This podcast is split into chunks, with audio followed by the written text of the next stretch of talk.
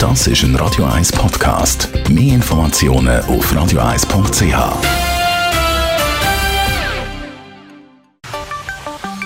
Der Finanzratgeber auf Radio 1 wird Ihnen präsentiert von der UBS.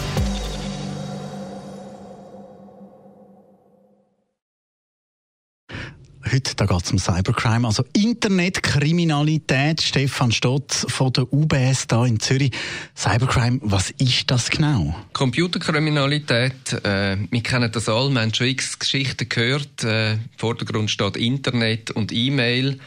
Das ist natürlich auch ein riesiges Tummelfeld, leider auch für kriminelle Organisationen, die versuchen, Geld zu erschleichen und zu erpressen. Das sind also dann nochmal die E-Mail, die man überkommt im Sinn von, äh, ich bin da ganz ein entfernter Onkel und es freut mich, dir können zu sagen, dass wir da noch Geld haben, das wir müssen teilen.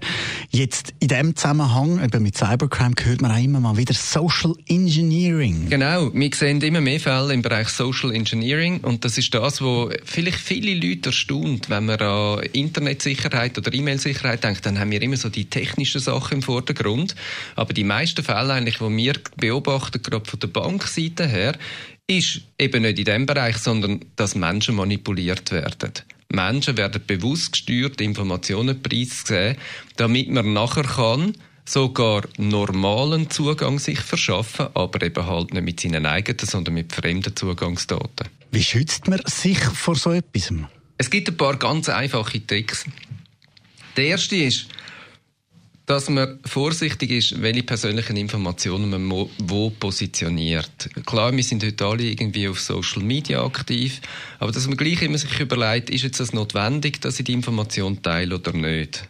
Das Zweite ist, dass man, wenn man angefragt wird über Telefon oder E-Mail, und Leute komische Sachen fragen, wie was ist ihr Passwort, was sind ihre Zugangsdaten, was ist ihre Bankkontonummer, dass man dann nicht Antwort gibt. Weil im Normalfall findet das nie statt auf die Art und Weise.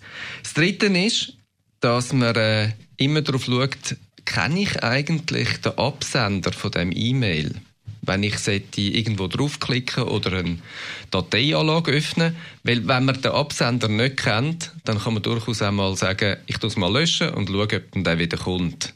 Weil oft sind das eigentlich verpeckte Fallen. Und das Vierte ist, ganz einfach, wenn Leute versuchen, über das Telefon oder das E-Mail einem Angst zu machen.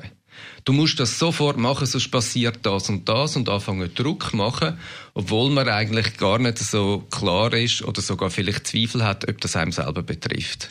Danke vielmals, Stefan Stotz von der UBS. Das ist ein Radio 1 Podcast. Mehr Informationen auf radio1.ch.